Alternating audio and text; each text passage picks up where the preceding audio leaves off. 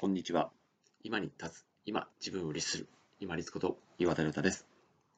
早くたくさん嫌な思いをしたもん勝ちということでお伝えできればと思います。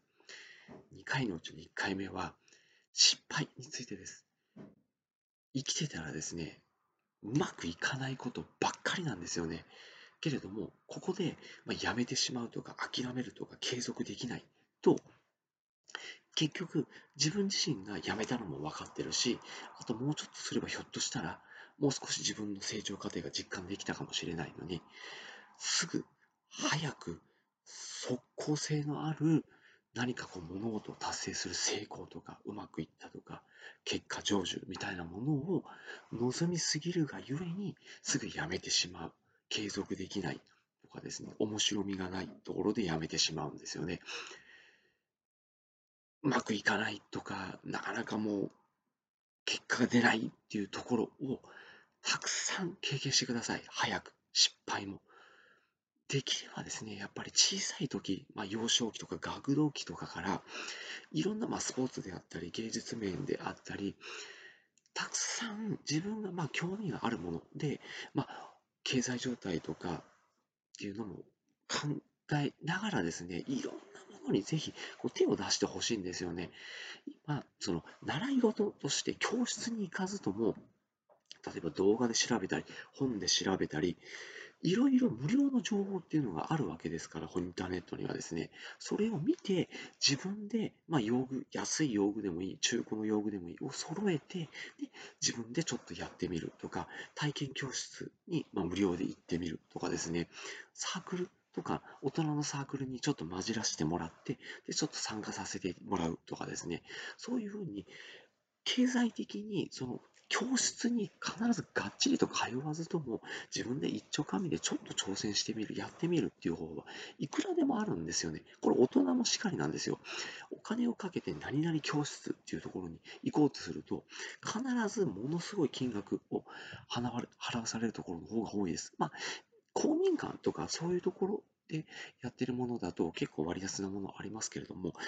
私立でやってるものって結構高いんですよね。そりゃそうですよ。人件費と諸場代が必ず出てきますので、お金をかけずにいろいろできることっていうのを早く試してください。そして早くうまくいかない、できない自分の不甲斐なさっていうのを実感してみてください。そうすると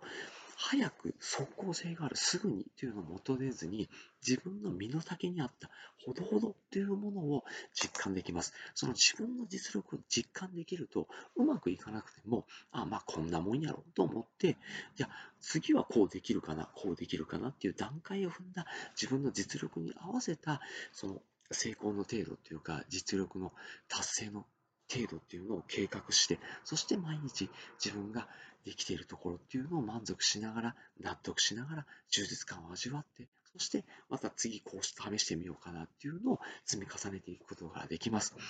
まあ、こんなもんやろっていうのを自分で早く実感できることっていうのは本当に大事です。あの、精神科医の YouTuber でいらっしゃるカフサンシオン先生は、ちょいむずっていう言葉を使っていらっしゃいます。ちょいむずっていうのは、こんなに求めて、すぐこうできるところを求めて、じゃあできないからやめるっていうんではなくて、あ、もうちょっとできそうかなっていうところを設定してやってみる。そこがやっぱり面白いんですよね。